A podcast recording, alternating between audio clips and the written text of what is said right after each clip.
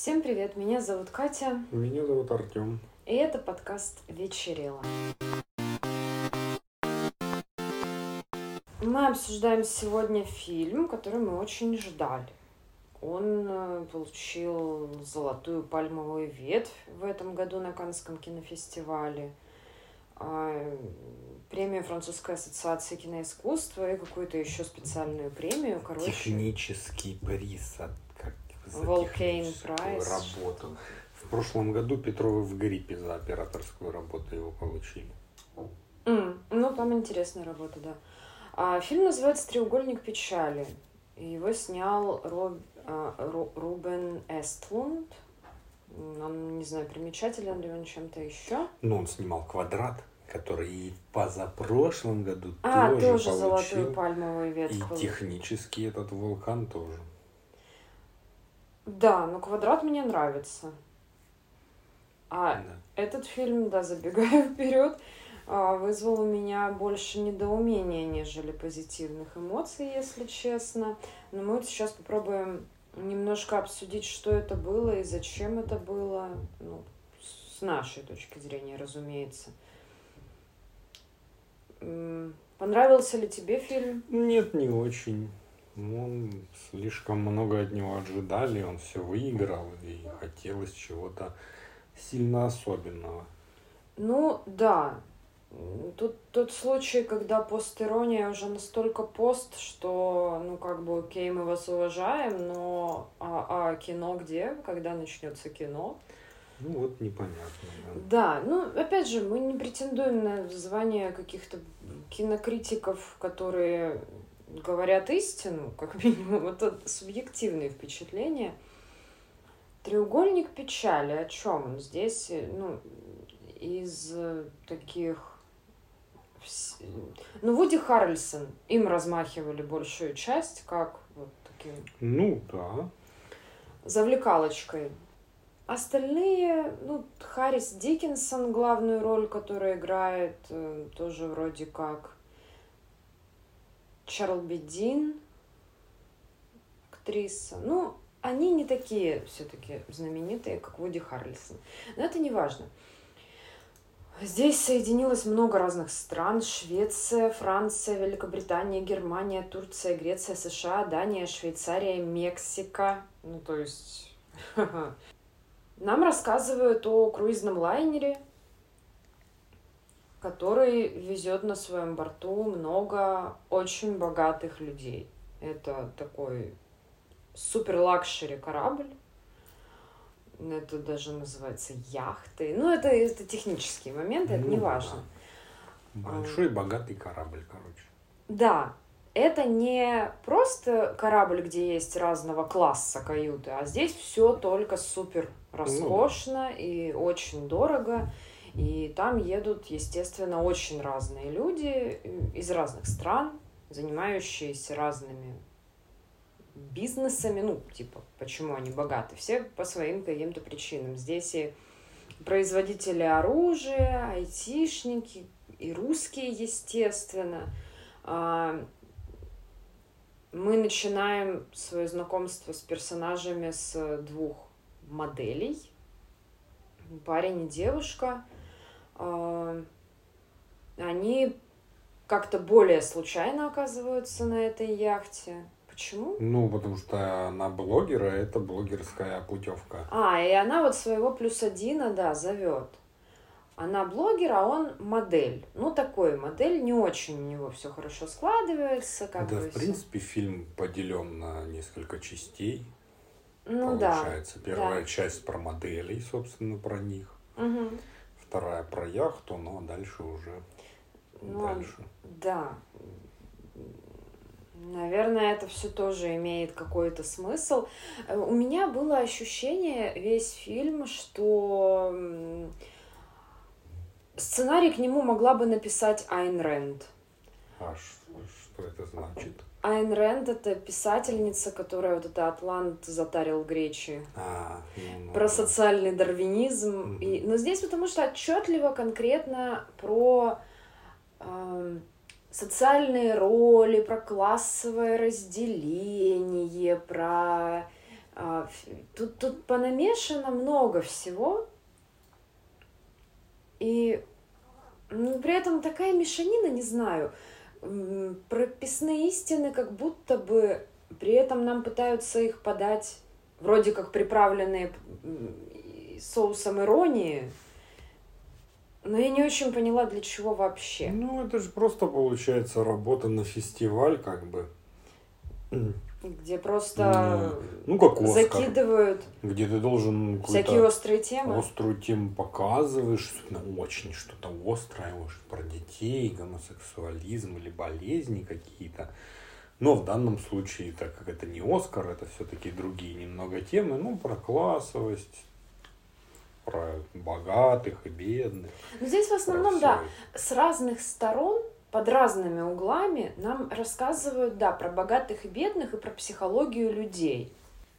Ну, наверное, не, иначе я даже не могу это передать. В общем, они оказываются все на этой яхте, мы рассматриваем такие курьезные ситуации из жизни богачей. Вуди Харрельсон играет капитана этой яхты, который, в принципе-то, он там не нужен на постоянке, потому что там огромный штат, огромная команда, он ну как, он, разумеется, должен всех встретить в белом камзоле, все дела, но остальное время, в принципе, яхту ведут э, целый штат ну, да. работников, всем занимаются соответственные э, члены команды, а он просто бухает безостановочно и больше ничем не занимается. И когда его там иногда пытаются вытащить из каюты, чтобы он там где-то поприсутствовал, что-то сделал, он, в общем, с большой неохотой это делает. Вот в описании а, говорят, что он марксист. Ну, там был, да, у него ну, небольшое выступление, но это уже... Там таких мелких деталей очень много, да, потому что получается, что нам показывают богачей всех сортов – то есть кто каким образом пришел к богатству. И, разумеется, все пришли к нему аморально. Но это же даже не обсуждается. Богачи все мерзкие сволочи, совершенно беспринципные. Там вот эти производители оружия, у которых тоже такая пожилая идиллическая пара, которые обсуждают, э, кого там взорвали их ракеты. Mm-hmm и сколько ну, денежек они да. с этого поимели. Ну, то есть это все так очень гротескно подано. А, то есть в данном случае режиссер стоит в белом пальто, возвышается да, над этим всем. снимают кино для глупых. Да. Типа, что ты такое смотришь, а слюнка капает. Я понял, богатый, плохой, ого-го. Да, как-то слишком нарочито, и вот мне было не очень понятно, и, вот, ну, и что? Будь хорошим, не будь как эти богачи плохим.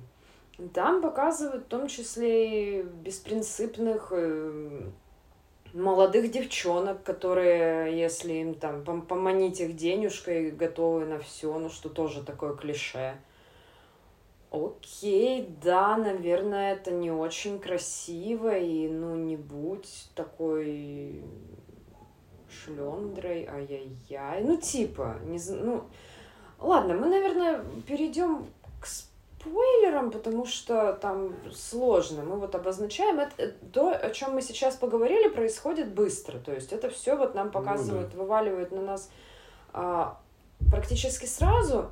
И какое-то время мы варимся вот в этом вот котле, наблюдаем, как обслуживающий персонал старательно, вышкаленно улыбается и соглашается со всей ахинеи, которые им говорят, и чего от них требуют вот эти капризные богатые старухи. То есть, да, хорошо, вот автор нам все подробно показал, повторил 10 раз для тупых, чтобы мы все усвоили, вот, такие вот люди. А потом там будет сюжетный твист, и, ну, мы, наверное, попробуем чуть-чуть поделиться мыслями. Хотя вот да, Артем, в общем-то, выразил основную основное впечатление, которое у нас у обоих сложилось, что тут особо нечего обсуждать, потому что, ну, довольно очевидная мораль. Ну да, и ну я вот еще подумал, что это фильм для бедных про богатых.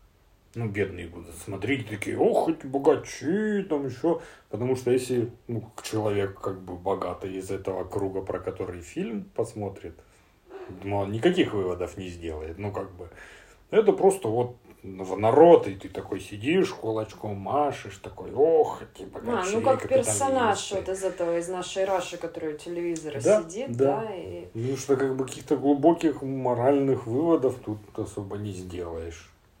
Просто вот. Ну, потому что такое. примеры приводятся настолько запредельные, что, ну, тут я даже не знаю. Ну, не будь людоедом, come on, серьезно, мы это будем обсуждать. Ну, ладно, постараемся. Ну, да. При всем при том, что нас-то как раз вот э, можно скорее уж отнести по этой классификации к бедным, но при этом почему-то не сработал этот триггер. Не знаю, может, ну, может тут было заложено что-то такое, что мы не поняли, потому что мы не только бедные, но и глупые. Ну вот, для нас прям. А вот не поняли же, видишь. Это для элиты интеллектуальной. Ладно всегда легко ерничать, когда просто тебе не зашел фильм. А, переходим к части, где мы уже будем со спойлерами обсуждать. Получается, что, наверное, это все можно назвать аллегорией на революцию. То есть эта яхта идет, идет, идет. Так. Потом начинается, они наконец-то на какой-то ну, там типа банкет а, ну, это самая странная вещь, и вообще была банкет. Да, куда наконец-то выволакивают э, из своей каюты капитана, принаряжают его, напяливают фуражку, и он там сидит, в принципе, продолжая бухать, он быстро ну, себе да, находит да. богатого немолодого чувака, э, ну, из э, пассажиров, с которым вместе начинает вот эти вот все свои про за политику, за марксизм, за всякие концепции беседы. Ну, классическая. Пьяные мужики сидят и обсуждают, как правильно надо управлять миром. Нормально. Ну, то есть совершенно классическая mm-hmm. ситуация. И начинается шторм на море. Очень сильный, там все летит, ну, там много что приколочено, естественно, это же корабль. Но что не приколочено, разумеется, начинает летать везде, и всех начинает гротескно тошнить. Вот как в фильме про трудного ребенка. Ну, типа, ну, в какой-то из частей ну, не настолько. Я просто помню очень хорошо. Ну, Там прям ну, бронзбой-то. Ну, Тут все-таки более человеческий. Ну, хорошо, хорошо. Но, тем не менее, это тоже как-то так ну обсмаковывается совершенно... То, как эти богачи сидят и едят своих устриц, и странная молекулярная кухня, это их... Из-за этого их и тошнит. Сволочи. Ну да. Ну, типа, ладно, в принципе, понятно. И не тошнит только вот этих, э, ну, персонал, потому что они занимаются спасением богатых старух. В общем, чтобы они там не, по не побились. И продолжают прекрасным образом сидеть капитан, которого Качка абсолютно не беспокоит угу. уже давно, потому что, ну, блин, он работает в этой сфере, его этим не возьмешь. И его оппонент, который уже тоже вместе с ним наклюкался, но и он такой а, не производит впечатления рафинированной э, кисейной барышни. Потому что он русский. Да. Потому что у него тоже его жизнь потрепала, и качкой его тоже не возьмешь. И вот это, в моем понимании, вот эти их разговоры про марксизм, качка и корабль разбивается о скалы на необитаемом острове, это аллегория на революцию. Угу. То есть вот были богачи, пришли коммуняки, все сломали, а потому что на острове, когда они оказались в ситуации выживания... Но он же не разбивался. Там же пираты напали. Ну, в смысле того, что вот был корабль, где было классовое неравенство. Да, мои аллегории, они тоже хороши, конечно. Я просто пыталась упростить. А, и вот происходит буря, и все переламывается. Ну да. Ну, можно так сказать. Ну вот, потому что потом, когда они оказались на острове, естественно, выяснилось, что как раз-таки низшие слои, те, кто до этого был рабами у богатых, способны выживать гораздо лучше. Да. и, они, и у них меняются роли. То есть вот, ну, это если очень притягивать. Но это, знаешь, я себя чувствую на школьной олимпиаде по литературе, когда тебе дают текст, и ты сидишь и высасываешь из пальца возможные параллели, а это может вот это, а зеленый листик планировал, потому что вот это хотел сказать автор. Ну, это такой, окей, можно натянуть и так. Хорошо. А еще можно сравнить с какой-нибудь болезнью затяжной, можно. когда температура, жара, потом выздоровление. Ну, короче, это, это настолько витийство бесполезные. Но почему бы не позаниматься ими, раз уж можем.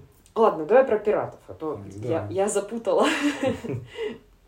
В какой-то момент как раз самое уже размазывание людей по блевоте и всему остальному а вот эти вот два друга, капитан с русским, угу. они уже очень сильно пьяные, значит, запираются в капитанской рубке, где есть громкоговоритель. И как раз русский просто начинает говорить, что мы все тонем. А, он, кстати, за это время купил эту яхту. Угу. Он владелец яхты. Богачи. Он говорит, что мы тонем, все, все погибнем, спасайтесь, все такое, хотя, естественно, никто не тонет что так он говорит. Люди начинают паниковать, надевать жилеты, при этом ну, выбегать в коридоры, садиться, чего-то ждать, при этом ну, из унитазов начинает прорываться жижа из закачки и всего остального всех заливает, ну, в общем, такое зрелище. Ну да, нам специально вот это сделали наиболее физиологично неприятно. Да. Ну, ладушки. Вот, вот это меня тоже бесит ощущение, что Фильм сделал пацан-шестиклассник, которого веселит, о, говно в жопу. Ну, ну типа, типа того, да. О, боже мой. Ну, окей. Да, потому что были фильмы, где все эти вещи были показаны как-то жестче и стрёмнее. Я не могу пример привести, но явно были такие, я помню. Угу. Когда вот что-то вот связанное. Мы сейчас начинаем медленно подводить наш подкаст к тому, ради чего он затевался, к обзору зеленого слоника? Может, когда-нибудь. Нет. Нет, нет, извините, это, это мой ну, высокопробный юмор. Слоника 2, который скоро будет. А, да. И вот всех их размазало. И тут неожиданно появляются пираты африканские. Ну, сомалийские, да. Их показывают три секунды, как на лодочке к, этому, к этой яхте плывут три пирата. Этих двух богачей и торговцев оружием взрывают их же гранатой. Довольно смешно, наверное. Это была такая шуточка. Как да там, как и все эти шутки. Бабуля поднимает гранату, которая прилетела, говорит, о, это же одна из наших. Я ее типа... Ну да, она как раз из вот этой вот читы торговцев ну, оружием. Ну, ладно, это не было забавно. А вот кому-то было. Ну, кому-то было, понятно. И в следующем кадре уже горящая яхта, и несколько людей выплывают на берег. Ну и дальше как бы начинается уже третья часть, потому что спаслось очень мало людей, человек шесть, наверное всего из... Не, ну, десяток. Ну, ну, в смысле, да, далеко не все. Да, очень мало. И как раз там это пара моделей. Ну, потому что они были самые молодые, очевидно. Да. Богач русский. Ну, по сути, нам сделали выборку разного, просто из разных слоев, как бы, людей. Угу. По несколько человек или по одному. Ну, эдакий ковчег. Типа того. Бы. Женщина работница, ну, как помощник капитана, наверное, она там все разруливала. Да, главный менеджер да. этой яхты, которая ходит, всем улыбается, совсем соглашается и решает да, вопрос. Женщина-инвалид, которая не может нормально говорить и ходить. Да. И э, работница, ну, как бы, из обслуги, из обслуги уборщица, да. по-моему, она была. Все, по-моему. Наверное. А, еще работник из моторного отдела, или как это называется? Отделение. Отделение, да. Угу. То есть, ну, абсолютно представители разных классов. Да, да, да, да. И власть в свои руки очень быстро берет э, та самая горничная кухрабочая, потому что она ам, то ли тайка, то ли кто она, да? Ну, что-то такое, да. Вот примерно из этого региона этнически. И она прекрасно справляется с тем, чтобы ловить морских гадов и всех обеспечивать едой. И Да, она может и приготовить, и разделать, и поймать. больше. И она единственная, кто способна дать им еду. Плюс она шарит какие там съедобные фрукты, листья. Короче, вот она оказывается тем самым человеком, который еще сохранил связь с природой. И она очень быстро устраивает, совершенно с покерфейсом, цинично устраивает переворот. Теперь она самая главная, королева, богиня, все лижем мне пятки, иначе идем в жопу. И она очень быстро берет себе посулами и едой в любовнике вот этого мальчика-модель. Он причем такой сначала э, его практически заставляет это делать его девушка-блогерша, потому что она еще на корабле тоже показала. Ну, блогеры, особенно такие, которым могут давать в качестве бартера за обзор такие роскошные туры и все такое, они, мне кажется, это очень меняет сознание. Ну, Она конечно. уже там показывала свою продажность в общении с богатым чуваком, который там заказывал коктейли ей и еще там девчонки. М, То есть, ну, такое классическая шлюха Словакия головного мозга. И она сама практически заставляет своего парня иди, сделай все, что она скажет, нам нужна еда, я хочу есть. То есть, ну, типа, показывают... Опять же, я не знаю, вот я это проговариваю, но, по сути, ну, это очевидно. Окей, нам показали ее продажную сущность. Ой-ой-ой. Ужасно просто. Ну, ну, весь фильм вот состоит из вот таких постулатов, очевиднейших. Ну, да, нам показали это вот в таком сеттинге на острове. Ну, миленько.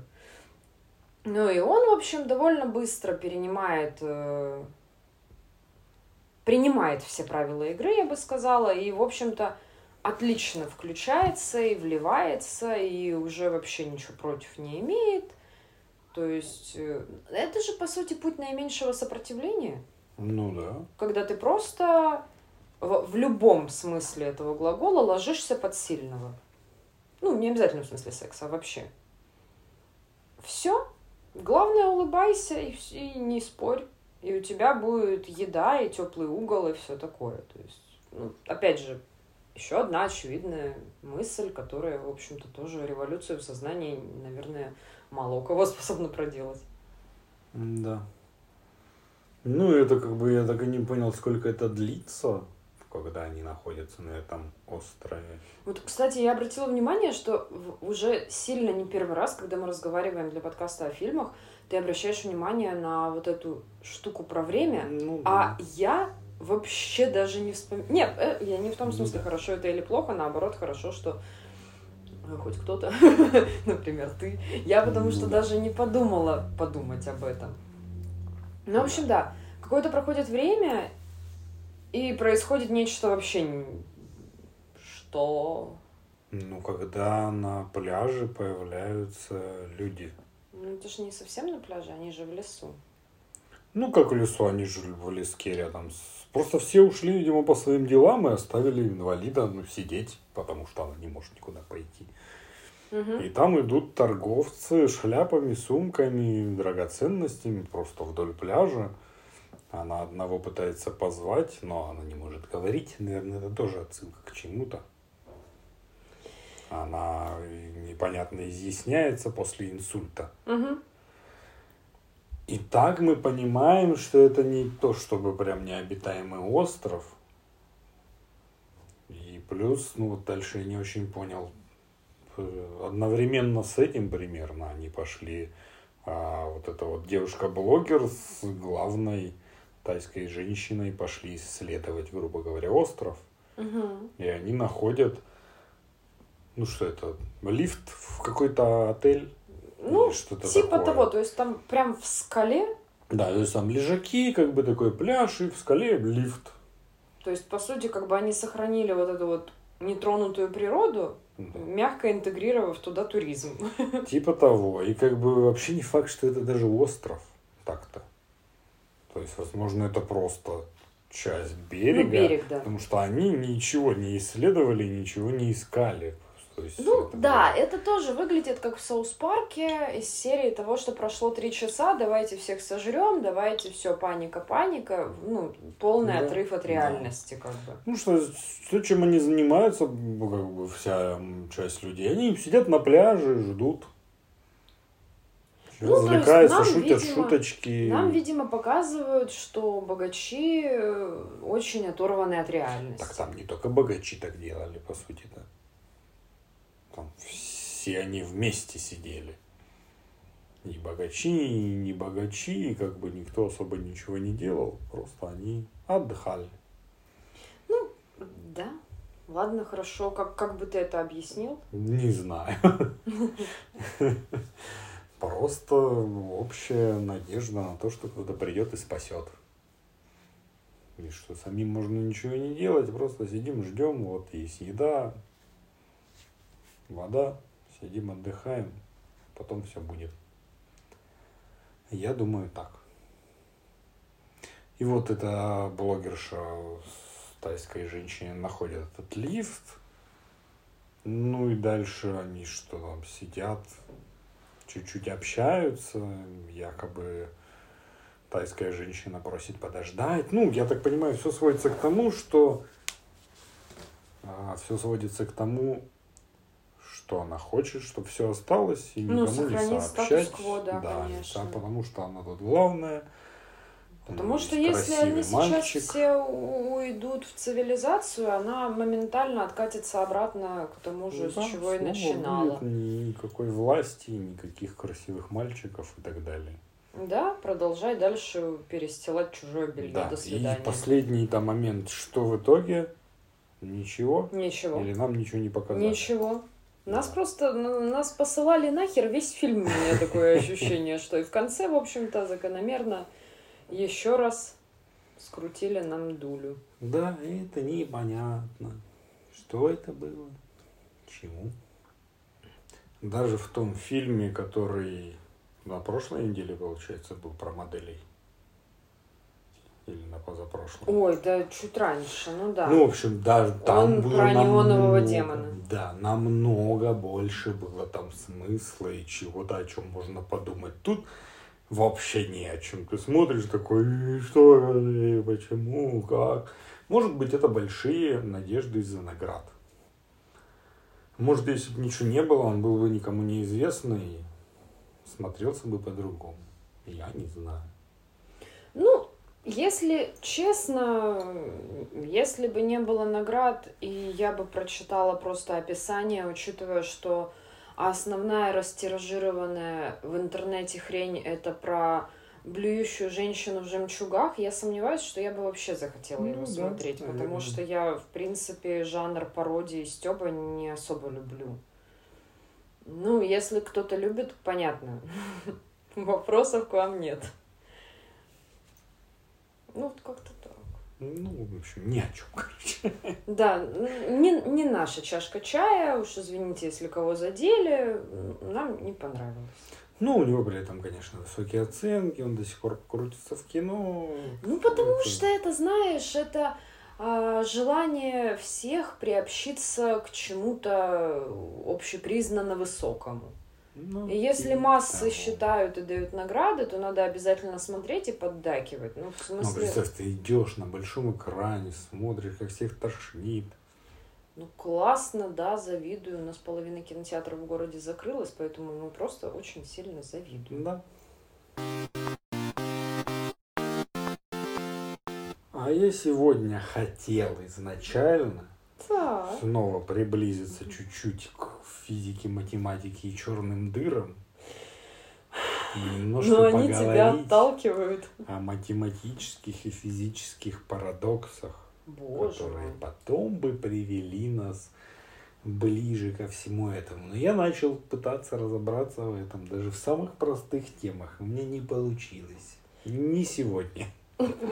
Хорошо. Потому что даже какие-то минимально сложные темы невозможно понять. Начинают сыпать какими-то формулами, какими-то штуками ты читаешь и не можешь сложить вообще и одно с другим. Потому что я как бы начал читать и про квантовые парадоксы, и про вот эти все штуки. Ну, ой, ой, надо, наверное, с другим каким-то подходом подходить к этому. Например, поступить в университет, изучать Нет, физику. Очистить разум, зарядиться энергией солнца. Так рассуждаешь, как будто псилоцибина собрался жрать, а не физику изучать. Может так, я не знаю. И поэтому я как-то так э, сошел к парадоксам ближе к реальности, которые, которые, ну, как бы некоторые из них прям не то, что парадоксы, они многие, некоторые философские, некоторые... А, ну то есть не обязательно с точки Такие. зрения природы, Да, просто а иногда вот... то, что да, чисто то, умозрительные что да, я как бы Ага. пробежался про огромному, по огромному количеству их там. Смотрите, Всё по парадоксам бегал он. Ну-ну. Да. И выбрал просто те, которые мне стали быть интересны, и те, которые удивили немного в какой-то мере. Хорошо. И вот, парадокс бережливости. То, что я, собственно, не знал. А как бы это прям оказывается доказанный факт. Чем больше мы откладываем на черный день, тем быстрее он наступает. Так получается. Чем больше мы откладываем, тем быстрее он наступает. Если во время экономического спада все начнут экономить, то спрос уменьшается, и это влечет за собой уменьшение зарплат, уменьшение сбережений. И можно утверждать, то когда все экономят, это неизбе- неизбежно приводит к уменьшению спроса и замедлению экономического роста. То есть, по сути, если бы все начали экономить, то тот самый черный день наступил бы практически сразу, потому что цены повышаются, зарплаты уменьшаются, потому что, ну, основная и большинство зарплат завязаны все-таки так или иначе на производстве, продажах Угу, и покупках. конечно. Как бы то ни было, все Ну, у равно нас общество логистика и потребления, это далее. бесполезно То есть, да. отрицать. Мгм. И это довольно забавный факт, потому что, ну, какое-то время назад мы, в принципе, пришли к мысли, что, ну, прям вот экономить на всем и откладывать все, это путь в никуда, по сути. Да, ну как-то Оказывается- easy come, easy go. Но я э, раньше это ощущала чисто эмоционально и, ну, простите, бога ради, энергетически. Ну да, так оказывается, это А доказано оказывается- на экономической теории, которая имеет Ну, под короче, собой мы интуитивно умные. штуки. Да, теперь можно Класс. еще и этим козырять. И Ура, ура! Ну, Каких всех там этих Ура, экономит. Ух ты. Следующий, немного связанный, наверное, парадокс ценностей. А, Как также известный как водно-алмазный парадокс. О, Господи. Миленько. Ну, это типа давнее какое-то противоречие э, по поводу того, что, ну, у нас же алмазы имеют огромную ценность, Мгм, денежную любую. Да. А вода практически нет. Ну, вода и вода. Но если воды становится мало, алмазы ну, превращаются практически в ничто. То есть ты, если кто-то продает тебе воду за 500 алмазов, а у тебя только 499, у тебя не будет воды, ты умираешь. Ну, это как все эти блокадные обмены бриллиантов на да, хлеб. да, и как бы изначально вроде у нас есть ценность алмаза очень высокая, цена воды очень низкая, но в определенных ситуациях Но Ну, в определенных ситуациях врывается наоборот. пирамида Маслоу. Да, и как бы отсюда делаем вывод, что эти все алмазы, какие-то такие ценности, ну не так уж это Ну, кстати говоря, это прекрасным образом монтируется на актуальную хреновню с биткоинами, NFT Да, да, и всеми конечно. прочими виртуальными ценностями, Да. которые в какой-то удачный период, да, это все супер работает, но чуть случись какая жопа, все, Давай, это больше не имеет на смысла. душе больше думать, что-то вот впечатлениях. Отличный вывод. да. Не храним алмазы, храним Воду воду у в себя. 80% своего легких. тела. А ты добрый. Дальше немного математический парадокс. Ну, тут как бы я без формул выбрал. Ну, в общем. Ну, спасибо. Парадокс дней рождений. А, это утверждение, которое гласит, что группа из 23 человек, если есть, Мгм. То есть 50% вероятность того, что будет два человека с одним днем рождения. Ну, день и месяц рождения. Когда есть 23 человека. Да, я подтверждаю. Да, если 60 человек, то это уже 99% того, что будет день рождения в один день. Но чтобы дойти до 100, нужно 367 человек в группе. Для меня это было довольно удивительно. Это же всего 23 человека. Но там суть как раз в образовании пар. То есть вот 23 человека можно 250 раз разными вариантами соединить, грубо говоря. Мгм. Это как раз вот Ну, потому что я, когда училась в университете, у нас были маленькие группы, у нас на курсе всего было человек 40 или что-то такое. И там была девочка, с- у которой день рождения в один день со мной. Я Не, это четко да, у помню, нас так у меня в классе тоже когда Ну, в классе, кстати, нет. Там Но, было, да. не, ну это Но же вероятность, да. Да, да, да. Ну, то есть, это интересно. Так, дальше. Эффект Мбеппе. Ну, это скорее, ну, или парадокс Мбеппе его называют. А Это скорее занятный факт. Мгм. Если у тебя есть два стакана с водой, одна с горячей, одна с холодной, какая из них быстрее замерзнет?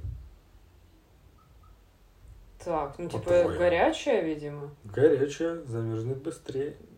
Если их поместить в Ну, одновременно мороз- в ну, морозилку ты ставишь их. а и почему? Вот тут разница. Типа Как объяснение бы есть объяснение, ну, они примерно одинаковые. Суть в том, что а, связи внутри горячей воды уже разбитые между молекулами. Если вода комнатной температуры, то она стабильная и как бы каркас водяной более жесткий. А Когда вода горячая, то связи уже разбиты температурой, и, соответственно, на них лучше влияет мороз, Мгм. который быстрее замораживает эти отдельные разбитые фрагменты жидкости. Это занятно. Я никогда бы не подумал о таком. Но можно провести эксперимент. Ну. Либо как-то это можно использовать в жизни. Дальше. Дилемма крокодила. Ну, это тоже такая, скорее, философское что-то. Или как в... О чем говорят мужчины про немцев. Крокодил выхватывает у матери младенца. Так. И в ответ на ее мольбы предлагает ей угадать, вернет ее ребенка или нет. Ну, как бы по логике и математическим подсчетам отвечать нет, не вернешь, нет никакого смысла. Потому что если она говорит нет, не вернешь, значит она не угадала, он ей не возвращает. Или нет, не вернешь, и как бы он подтверждает или не Ну да, я возвращает. поняла. Ну, это такая, типа, просто тоже прикольный, по-моему, факт. Ну, как раз вот мне было забавно про немцев, которые в фильме спрашивали, любишь ты или нет. Ну, и потом Нет, еще- там А, было про про измену. измену, Да, есть ли да. смысл говорить, что изменяла? Ну, там как раз, видишь, наоборот. Было Ну, говорить. смысл тот же самый, тот же, это, да, да. логика. А дальше не то чтобы, ну это старые а, парадоксы от Зенона Элийского, который Мгм. жил в 500 м, лет до нашей эры. 500 году до нашей эры. У него были ну, довольно фаталистические, или как это называется? Подходит. В общем, это у него все плохо, короче. Ну, слушай, фатализм это никогда все плохо, но я поняла. Ну, в общем, Пессимистичные. Ну, да, там было какое-то другое слово, но я его не запомнил. Хорошо. А, У него было несколько вот этих опорий, называется, м, теорий. Одна из них про Ахиллеса и черепаху. Мгм. Возможно, ты слышала о том, что Ахиллес никогда не догонит черепаху. Потому что в каждый момент времени черепаха двигается, и когда Ахиллес достигает точки, где была черепаха, он ее как бы не догнал, она уже дальше, он снова начинает ее как бы догонять, а она уже опять сдвинулась, это до бесконечности якобы э, замыкает эту цепь, и он никогда не может ее догнать. Э, Ну, как бы все эти штуки у него, у него, в том числе вот это, разбиваются о как бы то, что он сокращает э, как бы вот это время и расстояние до бесконечности. То есть, ну, якобы Ну, это просто деление на вот эти дискретные да, и кусочки. тоже да, та же самая его теория дихотомии, Мгм. где, чтобы преодолеть путь, тебе нужно преодолеть половину пути.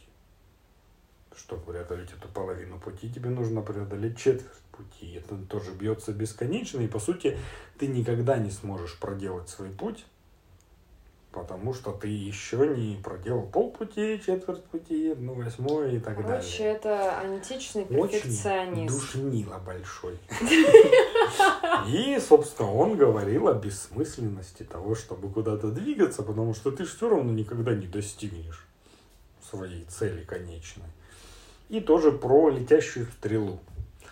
Он говорил о том, что а, вот стрела летящая в конкретное мгновение, если вот как бы определить ее расположение по отношению к самой себе, она является неподвижной. Следующее мгновение она же снова неподвижна, если вот мгновение. Вот она Мгм. летит как бы, но и не летит. Мгм. Значит, она вообще не летит как бы. Ну, видишь, это любопытно, потому что я читала недавно Августина Аврелия, он наоборот, немножко, он, он говорит примерно об этом же в, в в одной из глав своей книги, но он делает противоположные выводы.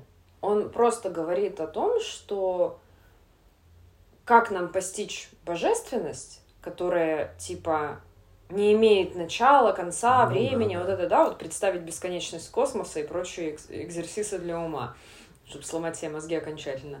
Он приводит в пример вот такое вот дробление всего до бесконечности Ну да. да. как э, доказательство существования времени в нашем физическом мире. Ну да, это то, что, о чем ты говорила, и я тоже про это читал. Да, то есть, окей, ну, ну, но тот вывод, который делает твой Кент, это, конечно, Ну, жопа. Да, Потому что, по странные сути, выводы. А Августин Аврелий из этого выводит э, вывод о том, что такое осознанность, по сути, говоря современными терминами, приближение к божественности. Но он то как есть к говорил о том, нирване. что как бы настоящего не существует, правильно? Ну, грубо говоря. Он говорит о том, что да, настоящее это вот неуловимый миг, Ну да. Ну, по сути, когда будущее движется в прошлое, и где-то ты математически, Да, выхватываешь. чисто математически ты тоже не можешь поймать это настоящее.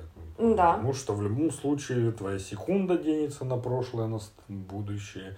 Но при этом он такой пессимистичный, да. Ну, тут кто какие выводы делает. Ну, у чувака была депрессия, слушай. Да, ему было грустно. Ну, он жил до 500 лет до нашей эры. Чё Ты считаешь, веселиться? там не бывало хорошо? Ну, кому-то, может, и было хорошо. Ну, кому-то и сейчас нехорошо. Ну вот. Возможно, они все еще догоняют черепаху. Мое сочувствие. И последний, довольно занятная штука, тоже никогда не думал об этом и не знал. Я, в принципе, в какой-то момент посмотрел на теорию вероятности чисел, где, ну, как бы, там кости, что-то еще, теория чистоты выпадения какого-то числа или выбора из трех, там, ну вот. Все это. Закон Бенфорда, ну он же парадокс Бенфорда, а, когда еще в 1881 году американский астроном обратил внимание на то, что там какая-то книга с логарифмическими таблицами. И он обратил внимание, что страницы, которые начинаются с единицы, затерты больше, чем страницы, с, начинающиеся с девятки. Вот такое посмотрел. И как бы он начал рассчитывать, смотреть, но все это, в общем, особо ни к чему не привело, но в 1938 году эту идею подхватил Фрэнк Бенфорд, физик. Угу. Он сделал анализ, взятый из реального мира, он взял размеры рек, объем озер, номера улиц и так далее. Взял цифры из этого всего и вывел как бы общие числа, то есть частоту использования определенных чисел, цифр, с которых начинаются, ну, как бы эти все большие числа. И как оказалось, что единица встречается в 30% существующих в реальности цифр. Как? Ну, вот так получается. Ну, вот если по теории вероятности, они примерно одинаково же должны быть, да. правильно? От одного до девятки у нас есть цифры, они да. используются равномерно. Но нет, единицы в 30%, потом двойка в 18%, тройка, все меньше, меньше, меньше, и получается, что девятка используется в минимальном, ну, то есть цифра, э, как число, начинающееся с девятки да, я поняла. в реальном мире, используется в очень, в очень большое, как сказать, во много раз реже. Э, и то есть это все свели к математическим расчетам, практически где бы и на что бы не обращали внимания, какие бы цифры не брали из реального мира, количество денег на балансе счетов, номера домов, ценники. Ну так вот я же и говорю, меня это удивляет. Одно дело, если бы это те цифры чис, числа. Вот ты как-то сразу да, ну вот, дифференцируешь, да. я все время путаю. Ну, цифры Если это от 1 до 9. Я, я, я знаю, но в смысле я не да. очень легко отделяю одно от другого, когда говорю. Одно дело, если бы это были числа, которые люди произносят, да, и это да. был бы какой-то психологический феномен, да. да, а тут получается мы говорим про объективную, объективную реальность. реальность, причем это. И вот это меня удивляет. Это удивительно. Ну, как бы по факту получается так, что маленьких вещей в мире больше, чем больших. Ну да. То есть озера, да, которые там диаметром 100 метров, там или там, ну, или номера или, домов, или да, всякое или от еще 100 до 200, это... или там, допустим, от 900 до 1000 как бы какое-то количество, но потом же снова тысяча начинается. Да-да-да. Но не так уже много озер, больше двух тысяч. Нет, озер девять тысяч километров в диаметре. И тоже касается денег на счетах, потому что там кладешь 100 долларов на счет под какой-то процент – через какое-то время это а это, А вот это, кстати, долларов. еще и психологическое, мне кажется, может быть, что если у тебя на балансе, допустим, почти круглая сумма, тебе хочется, чтобы она была да, круглее, да. и ты переваливаешь снова к еди... да, ну, единице. Равно, как бы единица, да. Ты хочешь 100 тысяч, ты хочешь миллион, 10 миллионов и так далее. Но самое интересное, что это же ну, абсолютно рабочая теория реального мира – ее взяли за основу для проверки налоговых деклараций в некоторых странах. То есть робот, основываясь на вот этом законе, проверяет декларации. И как только что-то выбивается из этого процента, в использовании чисел, ну, не только единицы, каждой ну, понятно, чисел, понятно. становится понятно, что здесь какая-то махинация. М. То есть, ну, это, если просто что-то вкинул или наоборот убрал, то у тебя рушится эта система. А если все четко, потому что они провели анализ на, Ну, то есть оно естественным образом должно. да, на 200 тысячах налоговой декларации они проверили, и все декларации, которые в порядке, они подходят под эти проценты, под этот закон. Вот это интересно. А, У меня будет довольно большая тема, но сейчас я наткнулась, и я прикреплю в Телеграме ссылку на эту статью. А, Кинокритик наш рассуждает, почему в 2022 году сюжет а, треугольника печали не, не оказывает должного эффекта. Так. Нет, ну я так полагаю, что фишка в том, что в российском прокате и для российской аудитории он оказался не очень классным. Возможно, в А. Европе его оценили. А, ну, И вот он раз... Ну, я сейчас не буду Не, читать. я понял, просто было интересно. Вот почему. статья, я прикрепляю ссылку, мы ознакомимся тоже позже, я только-только вот ее краем глаза выцепила, поэтому это любопытный факт. Я думаю, многим будет занятно ознакомиться. А тема у меня сегодня Антарктида. А, и, естественно, Антарктида в самом низкопробном смысле этого слова. Какое низкопробное. Ага, такая Антарктида в сетчатых чулках выходит. Нет, я имею в виду, что опять какие-то теории заговора и прочее. Ну, с Антарктидой действительно связано много всякого необъяснимого, потому что, как минимум, про Антарктиду ты многого не можешь узнать. Это засекреченное место. Да. Сильно.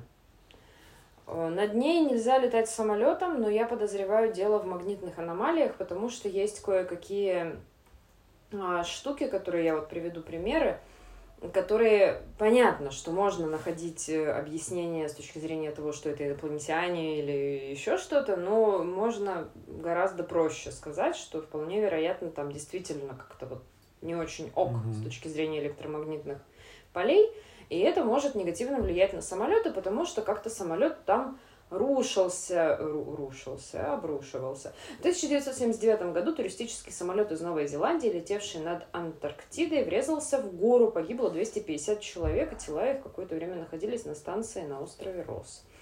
Ну, я Жестко. Поэтому я не думаю, что там запрет из серии того, что вы что-то увидите. Ну да, Нет. Ну, туда еще и сложно попасть, ты ж не можешь, наверное. Я просто так. Можешь, но тебе нужно быть очень богатым. Ну вот. Не можешь, значит.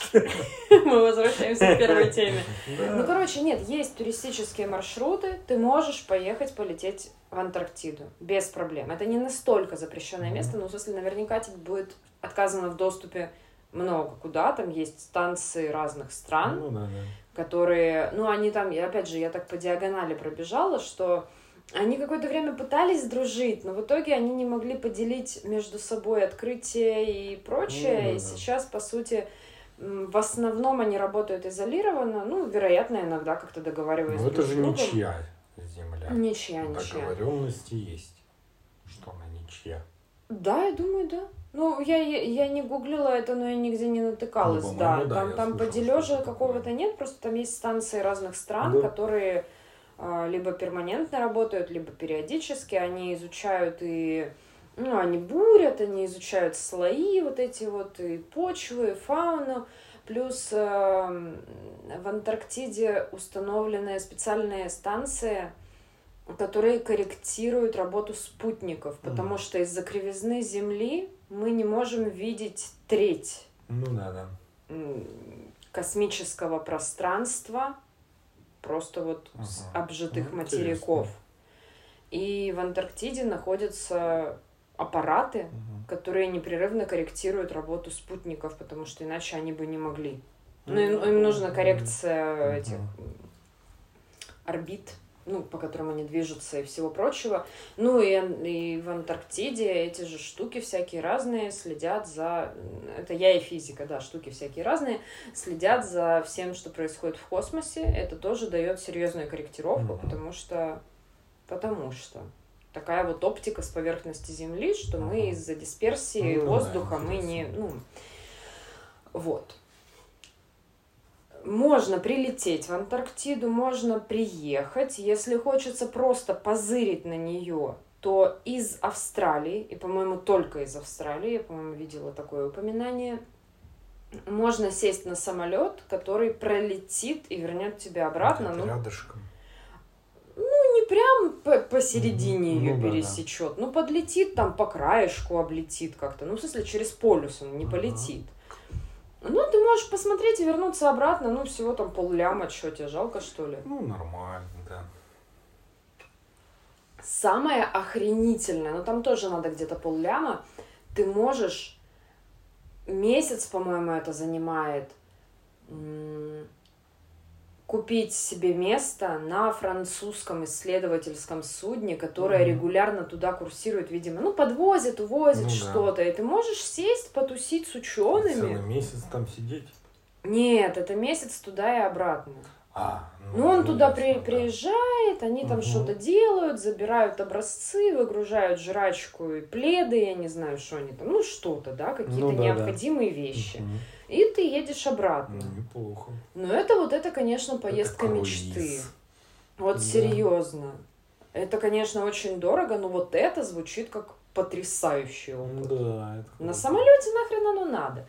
Я могу в интернете позырить. Хотя, кстати, есть тоже теории, что Google карты и вообще все источники с онлайн изображениями или видео поверхности очень редактируют Антарктиду. Потому что какие-то чуваки утверждают, что там было видно сначала какие-то кратеры, ну, типа дыры, а потом это отредактировали, там сейчас как бы вообще ничего нет. Ну, опять же, стоит ли верить чувакам в интернете, это открытый вопрос. Ну, это да. Но, как бы, определенный флер секретности над Антарктидой, Да. тем не менее, есть. Но оно же еще используется, там какие-то военные штуки же вроде есть. Я пока что вот только про старые военные штуки расскажу. Про современные я, если честно, не нагуглила.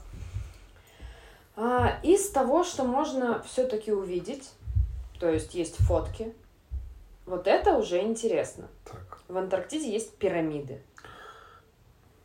Древние? Нет, ну, я так понимаю, ученые, в принципе, сошлись на том, что это просто такое явление. И, ну, так, дули ветры, Они так. сделали пирамиду. Ты погугли Ну, пирамиды в Антарктиде. Сейчас посмотрим. Ну, меня просто на этом ноуте нет, я не Да. могу тебе кинуть фотки, но я потом, опять же, в Телеграме все прикреплю. А, Ну, вот просто Это странно. Да, есть пирамиды. Это совершенно по-настоящему. И я сейчас не собираюсь перечислять разные теории всех сумасшедших из интернета. Это все Ну, гуглится, Конечно, инопланетяне. но неважно. Просто сам факт. Ну вот вы Да. смотрите глазами, и вам уже не нужно читать чуваков, вам, вы просто смотрите и такие, что? Теперь гугли прямоугольные айсберги в Антарктиде. Там бывают айсберги, которые видны из космоса, со спутников, и они абсолютно геометрически четкие, прямоугольные. Это тоже. Я видела, что ученые, видишь, Вижу. Ученые доказали, что этому есть объяснение, что так ломается лед. Я думаю, там есть всякие вопросики относительно кристаллических решеток и ну всего да, прочего. да, Да. потому что кристаллы же тоже Да. четкую форму, Да. группа кристаллов Да, якобы да, тоже. да. Мгм. То есть, как бы ученые, но когда ты это смотри, смотришь на это, это не, не- у тебя мозг просто Ну ломается, да, тебе да. сложно принять то, что ну просто такая природа, хрена себе природа, ты что Ну, это делаешь? Странно. Вот. О, айсберг кусочек пиццы. Класс. Выйди из Гугла. В январе 2019 года стало известно, что ученые НАСА совместно с немецким аэрокосмическим центром обнаружили необычный кратер глубоко под вечной мерзлотой Антарктиды. Хотя сообщение об этом открытии появилось совсем недавно, впервые кратер был обнаружен во время анализа снимков, сделанных из космоса в 2006 году. По мнению ученых, кратер был образован одним из астероидов, поразивших Землю миллионы лет назад. Ну да, там же по сути не было никакого движения, в отличие от э, земной коры. Да, там не было вот этих тектонических бесконечных Да. сдвигов. Ну и вот там есть такие кратеры, про которые, конечно, тоже есть масса Ну, я часто слышал, что они бурят и добывают там всякие микроорганизмы древние изо льдов. И все, что там Мгм. вообще что попало. Еще из того, что можно визуализировать, можешь нам погуглить «Падшие ангелы в Антарктиде». Что ж такое? В 2005 году НАСА обнаружили гравитационные электромагнитные аномалии во льдах близ Земли Уилкса. Ладно, так оно не гуглится, я вставлю. Я просто не помню, по каким ключевым словам я картинки находила. В общем, есть такие вот аномалии. Это очень геометрично тоже выглядит, поэтому, конечно, это вызывает чувство дискомфорта. Удивительно, про это же место говорится в древнем манускрипте книги Еноха. История о том, как на землю были сосланы 200 падших ангелов в наказание за неповиновение верховному правителю. Они должны были отбывать свой срок в месте, которое освещено солнцем и днем, и ночью, и окружено семью горами драгоценных камней. Ну, то есть мы понимаем, что речь идет о льде. Ну да. Закованные под толщами льда, они ждут своего часа, когда кончится их заключение. Ну, это, конечно, сильно притянуто, но выглядит очень интересно. Я Ну, Покажу. интересно, интересно. Что касается вот этих вот кратеров. Мы сейчас движемся к опасному моменту, связанным с Гитлером. Так. Гитлер был чуваком, который... У него было абсолютно магическое мышление, он же был повернут на Да, эзотерике. там же много странных всяких штук. Да. И считается, ну, в смысле, они реально, Третий рейх проводил исследования в Антарктиде. Мгм, Да, слышу. То есть это факт. И у них они нашли, опять же, здесь уже мы идем по такому тонкому льду правды, вымысла, по границе. И они якобы обнаружили кратеры, ну, не, не эти самые полости внутри во льдах из-за подземных источников, там местами есть пустоты. И они в одной из таких пустот организовали себе базу. И считается, есть мнение, что Гитлер не совершил суицид, потому что его тело не было обнаружено, туда. а что он, да, как доктор Зло на Да, Луне, да, слышал, вот слышал это вот такое. все тусует на, в Антарктиде. До сих пор. Ну, ну, там холодно, возможно, у него замедлился процесс старения, я не знаю. Но как бы вот, считается, что э, вообще Третий рейх находил там, благодаря своим вот этим исследованиям в Антарктиде, кучу всякого, в том числе технологии инопланетян и прочее, прочее, прочее. То есть Мгм. это уже все подернуто таким флером выдумок и домыслов, что я даже не пытаюсь в этом копаться. Также в Антарктиде существует такое явление, которое зачем-то назвали, внимание, плазмозавры. По свидетельству очевидцев, выживш- выживших после антарктической изоляции, в этих местах обитают загадочные существа в виде светящихся шаров, убивающие любого. Впервые контакт был зафиксирован в 1959 году, когда один из участников экспедиции погиб, приблизившись к такому плазмоиду. Люди начали стрелять в шар, он взорвался и исчез, но спустя пару дней появилось уже три таких плазмозавра. В итоге из всей экспедиции выжил лишь один человек, но он лишился разума. По заключению медиков, люди погибли от сильнейшего электромагнитного Ну, разряда. Интересно. Это как шаровая молния. Ну, типа того. Я еще вспомнила сразу про светящиеся шары в небе, которые были зафиксированы где-то вокруг того, как погибла экспедиция Дятлова. Ну Вообще-то. да, да. Там же они на фотках М. были, и местное население говорило об этом. Вот, Это, вот. конечно, не Антарктида, но это любопытный факт. Ну, там же было холодно. Окей. Не уверена, что это должно работать именно так.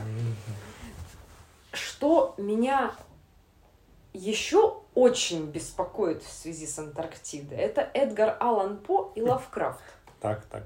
которые вот начиная с викторианской эпохи, там чуть не до Второй мировой, писали про Антарктиду оба. Ну, не, не, ну, понятно, что Лавкрафт вдохновлялся Элланом э, э, Аланом Эдгаром, ага, Эдгаром Аланом По. Мне буквы перепутались во рту. У По Есть э, довольно большой, не знаю, повесть, или это уже даже как роман считается, рассказ о путешествии Артура Гордона Пима, по-моему, называется. Ну, там в разных переводах чуть-чуть по-разному, но Артур Гордон Пима можно а, погуглить. Это такое м- длинное повествование о морских приключениях, которое mm. заканчивается во льдах Антарктики. И они там наталкиваются на племя, которое там живет, и на а, они узнают сначала о существовании чудища, какого-то белого, огромного и вселяющего дикий ужас, а потом и сами его видят.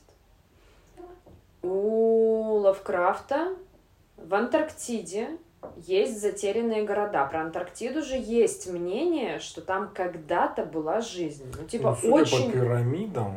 Вот это, да, одна из теорий, что там была жизнь, и у Лавкрафта там э, много-много миллионов лет назад, ну, то есть вот наука считает, что тогда ничего не было, но вот у Лавкрафта тогда э, те самые великие древние, которые прилетели с других звезд, у них там город, и он просто, вот у него этому посвящена большая классная повесть «Хребты безумия», где рассказывается о том, что вот когда вы преодолеваете э, стену из обледеневших скал и айсбергов, там открывается панорама заброшенного города, как на картинах Рериха и все такое.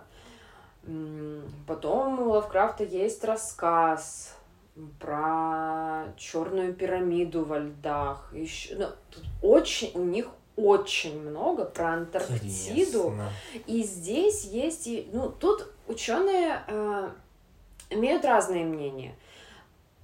Потому что и у По, и у Лавкрафта есть мотив космического ужаса перед белизной. Ага. И психологи считают, что белизна это отсутствие цвета, и она может очень угнетающе действовать на психику человека, А-а-а. потому что мы как бы привыкли воспринимать мир окрашенным цветами, угу. а отсутствие вот этих вот волн, Интересно. которые наши глаза распознают как цвета, может действительно на кукуху очень негативно влиять. И, ну, соответственно, это же было и у Мелвилла. В Моби Дике он посвящает, там целая глава есть про белизну кита. То есть проблема в белизне. Другие исследователи считают, что здесь еще стоит покопаться в личных э, убеждениях Эдгара По и Лавкрафта, которые ввиду той эпохи, когда они жили и творили, были расистами. Угу. И здесь еще чуть-чуть можно рассматривать такую аллегорию, потому что Эдгар По вообще считал, что рабство это лучшее, что ну, придумали ну, американцы и все такое. Можно. Ну, типа, нужно делать скидку на то, что они могли толкать свою вот эту вот расистскую линию через вот такую метафору. Но наблюдение насчет белизны мне кажется любопытным. А еще существует такой человек, как Мигель Серано. Это чилийский визионер. Так. Он еще много чего делал. Он был и, по-моему, дипломатом, политиком. Но в основном он был сумасшедший. Какая профессия. Большую часть да, времени он посвятил этой карьере. Он... А, есть огненная земля на нижней-нижней, самой нижней оконечности Южной Америки. И она через пролив, я прикреплю картинку, очень близко угу. примыкает к оконечности угу, да. Антарктиды. Тоже мыс там такой угу. у нее. Вот они два, два мыса практически целуются. Там жили, это было такое индейское племя давно, они назывались селькнамы. И вот далее цитата из Мигеля Сирано, он посвятил несколько книг Антарктиде. Это были йоны – Селькнамские маги огненной земли, сохранившие секреты Куэнос, забальзамированных во льдах юга, которые воскреснут обновленными в далеком будущем. Селькнамы также говорят, что йоны живут на юге, на так называемом небесном белом острове, где обитают духи предков, навечно избавленные от тревог.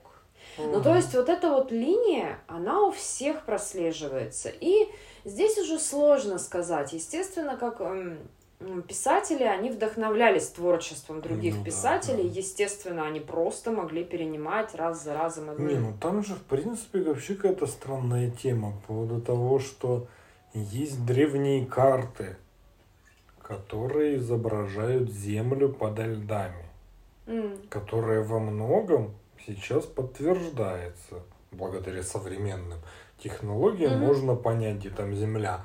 Если так все и было много миллионов лет, как говорят, ну, нельзя было этого знать. Либо они откуда-то узнали все-таки об этом. Ну, у Эдгара По, у него же была тема со снами, Мгм. и как бы это ни звучало, но исследователи его творчества все сходятся на том, что хз как, но это походу работало. Ну, То типа есть того, он да. из снов получал информацию о вещах, о которых, к которым физического доступа он Ну не да, имел. да, да. И поэтому понятно, что это все подернуто вот этим вот флером безумия и сновидчества, которое, естественно, ну, это немножко искажает реальность. Но очень дискомфортно, когда ты вот Да. об этом постоянно слушаешь.